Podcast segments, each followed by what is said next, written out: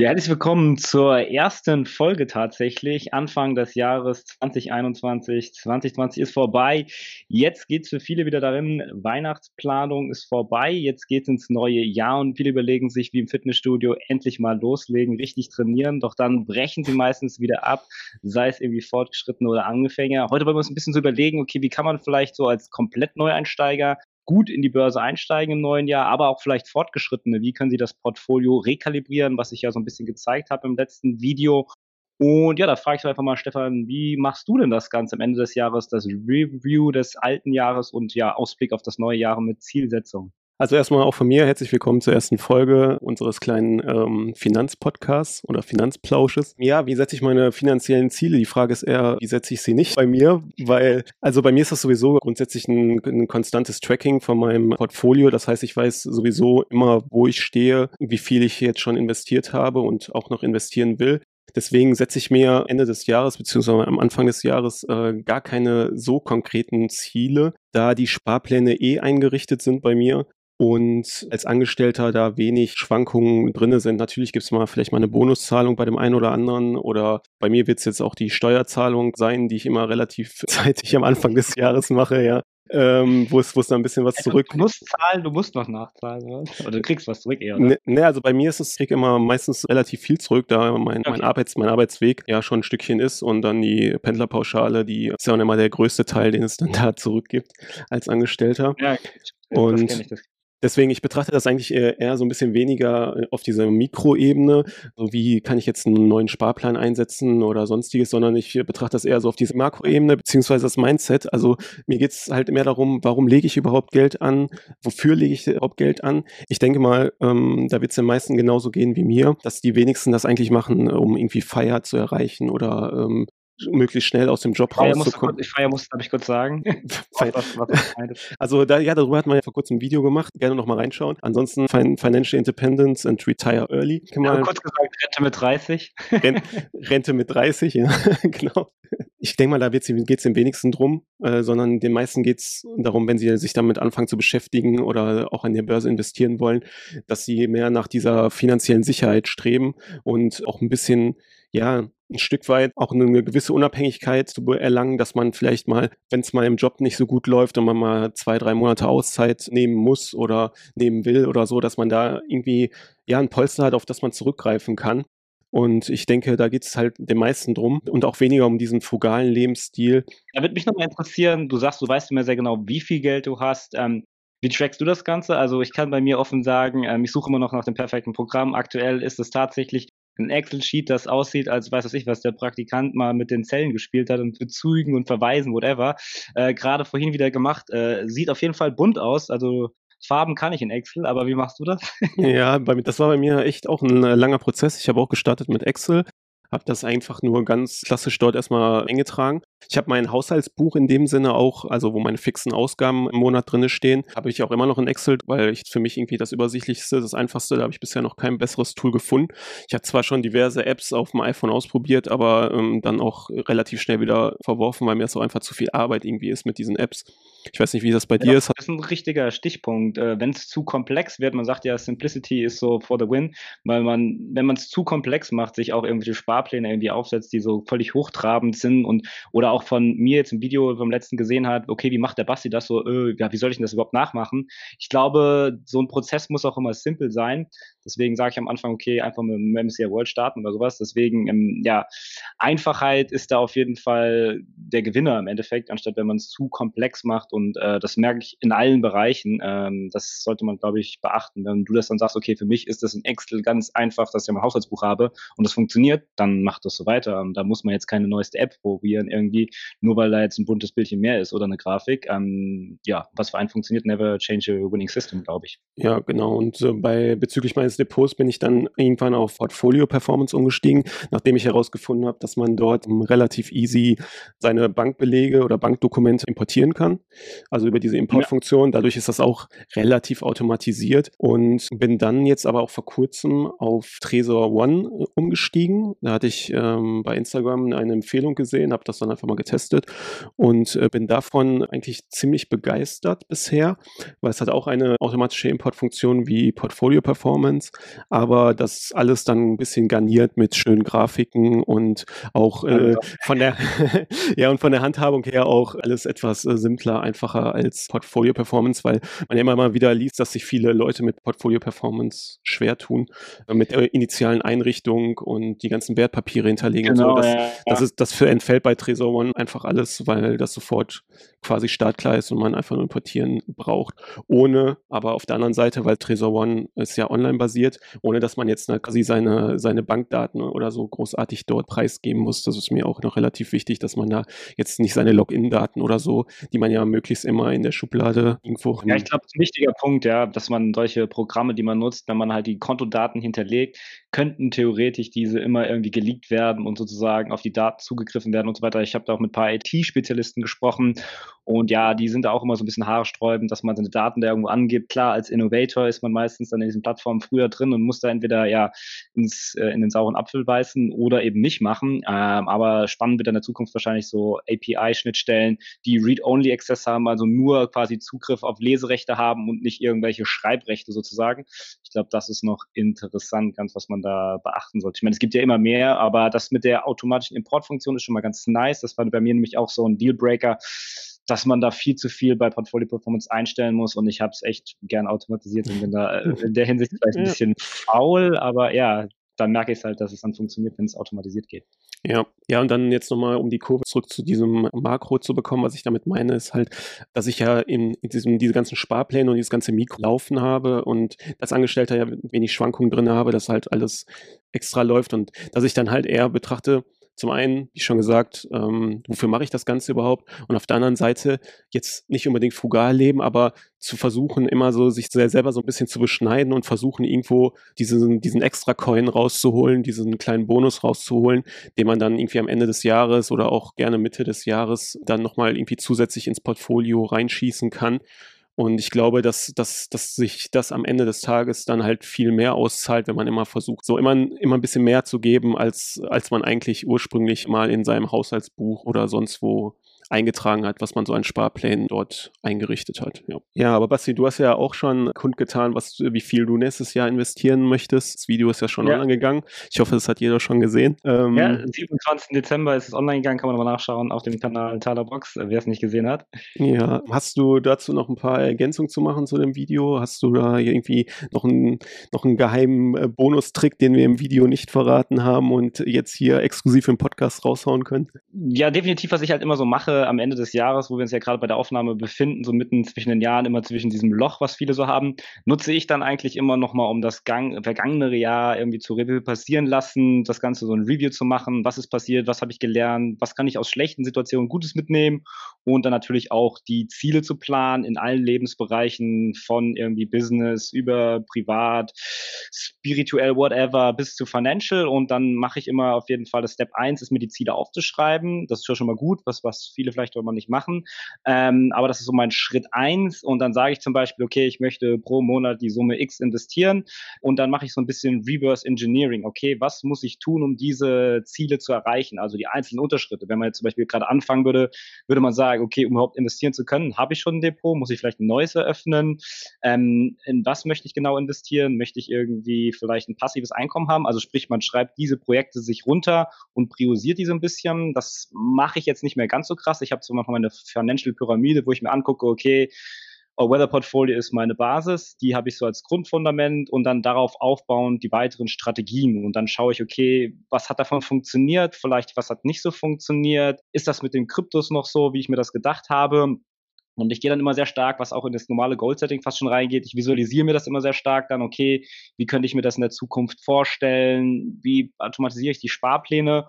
Und wenn ich das dann habe, gehe ich konkret in die Umsetzung. Und selbst wenn ich diesen Plan so schreibe, ist es bei mir so, dass ich selbst, egal wie viele Projekte das sind, wie groß und das ist, dass ich immer schon so einen ersten Step mache. Als Anfänger wäre das zum Beispiel direkt ein Depot eröffnen oder mir ein ETF raussuchen Oder bei mir ist es dann halt zum Beispiel, ich sage, ich möchte irgendwie die Gaming-ETF-Branche irgendwie investieren. Dann habe ich zum Beispiel einen Call mit einem Kollegen, der im IT-Bereich ist und sagt, ey, der ETF ist geil, gucke ich mir den ETF an und dann, egal, ich setze den Sparplan dann schon mal irgendwie auf, auch wenn der erst irgendwie am 15. Januar jetzt ausgeführt wird, da ist er schon mal drinne, selbst wenn ich es vergesse und nicht so mache, habe ich es schon mal gemacht, weil meistens ist es so, wenn man dann sagt, okay, ich mache das mal und dann hat man in dem Moment wieder nicht Zeit, in dem Moment nicht mehr Zeit.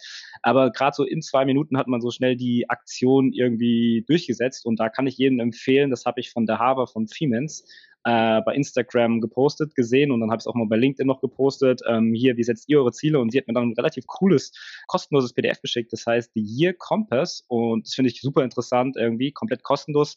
Was ist das? Das ist so ein bisschen das vergangene Jahr zurückschauen und das kommende Jahr planen. Und das ist ja so der Klassiker. Warum plant man am Ende des Jahres irgendwie? Das ist so ein schöner Brauch.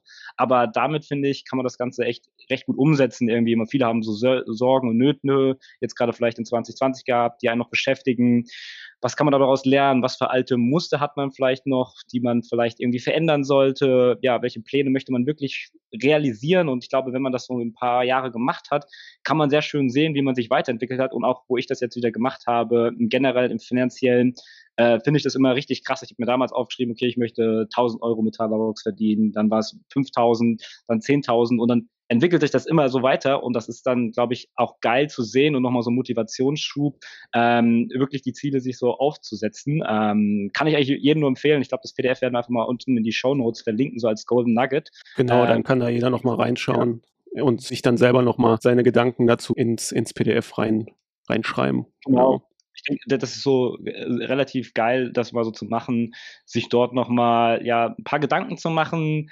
ich finde es immer dann spannend, wenn man das Jahr so reflektiert, was man dann so nochmal für Gedanken reinbekommt, für Gefühle und Emotionen, aber auch, was ich cool finde, das kann der Mensch ja eigentlich als einer der wenigen äh, Lebewesen so das Ganze reflektieren, aber dann auch in die Zukunft blicken, dass man sich dann so im Stuhl hockt, irgendwie eine halbe Stunde, so denkt, okay, wie wäre das perfekte Jahr 2021? Und dann tatsächlich, als ob es schon passiert wäre, habe ich tatsächlich so Gefühle gehabt, war ja krass und was ist ich was, verlustig, ja, hier mit Team Talabox nach Bali in 2020, 2021, wenn das denn irgendwie möglich ist und stellt sich gerade vor, wie man da in der Villa dann hockt, irgendwie, die man mieten würde.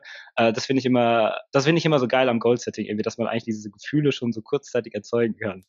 Das ist so, wie ich da vorgehe. Mega gut, mega gut. Ja, ich denke, da konnten die Zuschauer auf jeden Fall nochmal einiges auch von dir jetzt nochmal mitnehmen als kleines Extra-Cookie zum ohnehin schon veröffentlichten Sparplan-Video. Ja. ja, dann hat, haben wir noch eine kleine News der Woche, die uns beide ein wenig beschäftigt hat. Und zwar ist das die Geschichte mit Ripple und der SEC in den USA. Ja, Basti, was, was hast du da mitbekommen? Was, was sagst du dazu? Du bist ja doch ein wenig in Ripple investiert. Ja, ich muss jetzt gucken, wie viel genau, wenn ich jetzt mal hier Trade Republic, äh, Trade Republic, so Bison-App aufmache, wie viel ich da drin habe.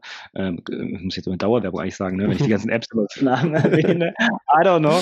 Ähm, ja, lustigerweise, mein bester News-Ticker oder meine beste News hat eigentlich tatsächlich immer ihr Zuhörer und Zuschauer. Das Video für die Sparplanoffensive, also nicht Sparplan, äh, für das Video für meine Sparpläne hatten wir schon ein bisschen vorher abgedreht. Und in den Kommentaren kam so, wie kannst du Ripple kaufen?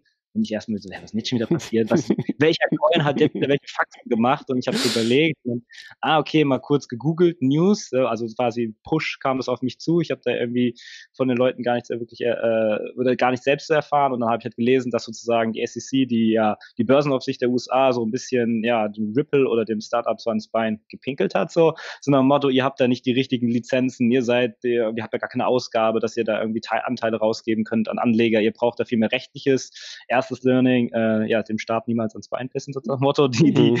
die machen dann größere Probleme und das ist so, ich glaube, so ein Downer gewesen, was so vielleicht die, ja, die Kette ins Rollen gebracht hat, die Blockchain-Kette hätte, hätte. Und das zweite ist dann aber, glaube ich, was ich dann im nächsten Zug gelesen habe, dass zum Beispiel Coinbase als einer der größten, ja, Börsen das D-List beziehungsweise nicht mehr verkaufen. Ähm, ja, das ist jetzt so ein bisschen die Frage, wie man damit umgeht mit Alibaba gab es ja auch so ein bisschen, dass die Chinesen das nicht ganz so geil finden, was der Jack Ma da macht und so Kritik am System öffnen, ist ja eine andere Baustelle, aber kann man sich überlegen, okay, ist das dann vielleicht, bei mir ist das ja noch Zockergeld, da ist schon der Verlust mit eingerechnet, gehe ich jetzt gerade nochmal weiter rein, da ich meine Sparpläne monatlich habe, oder mache ich so ein bisschen den Stopp? Ähm, bei Blockchain beziehungsweise generell bei den Coins ist vielleicht noch mal ein bisschen was anderes. Das ist so ein Daumen hoch oder Daumen runter wie bei Cäsar, tot oder lebendig.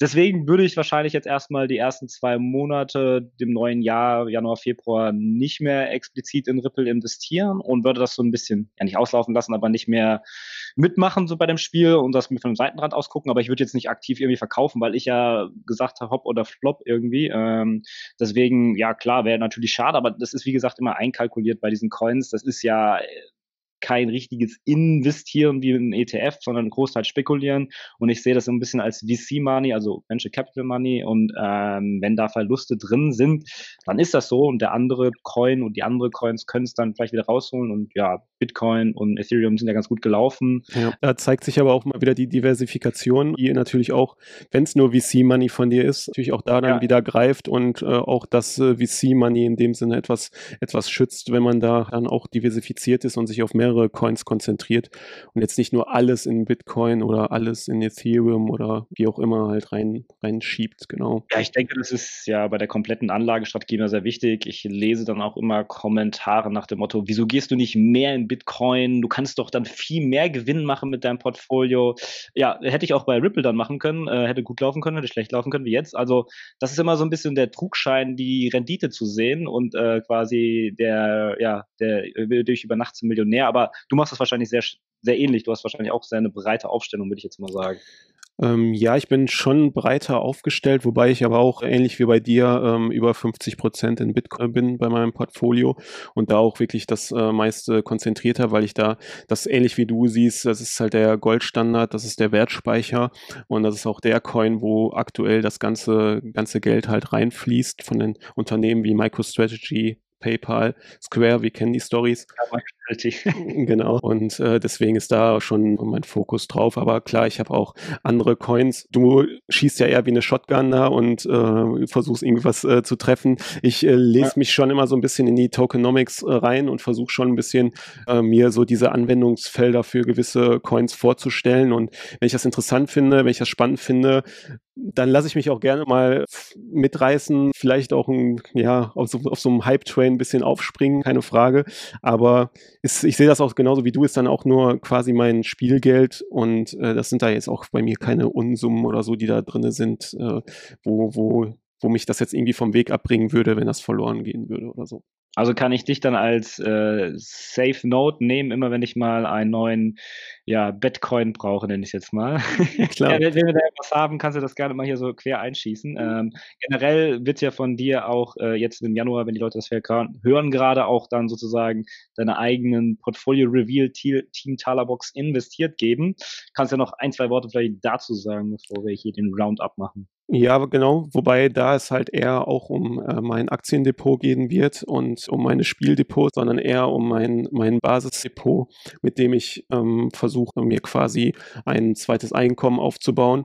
Und wir halt festgestellt haben, dass diese Depot-Updates sehr beliebt sind und ihr das auch immer wieder bei uns nachfragt. Und haben uns gedacht, dann müssen wir da mal ein regelmäßiges Format ausmachen, und ja, ich hoffe, dass euch das gefallen wird und freue mich auf jeden Fall auch um rege Anteilnahme und auch gerne immer Insights oder heiße äh, Aktientipps dann vorher rüberschießen. Vielleicht landet dann der ein oder andere bei mir im Depot. Insgeheim ist das eigentlich nur unsere Mission. Wir wollen eigentlich nur hier die neuen heißen Tipps von euch haben. Warum ich den Taler Kanal mache, ist herauszufinden, warum Ripple gerade nicht funktioniert hat. Optimal. Also das Ziel habe ich mir aufgeschrieben, ist aufgegangen. Nee, also ja, aber trotzdem natürlich äh, cool, dass immer dann von ihr äh, euer Feedback gibt oder wenn da sowas passiert, immer gerne raushauen oder mitbeteiligen.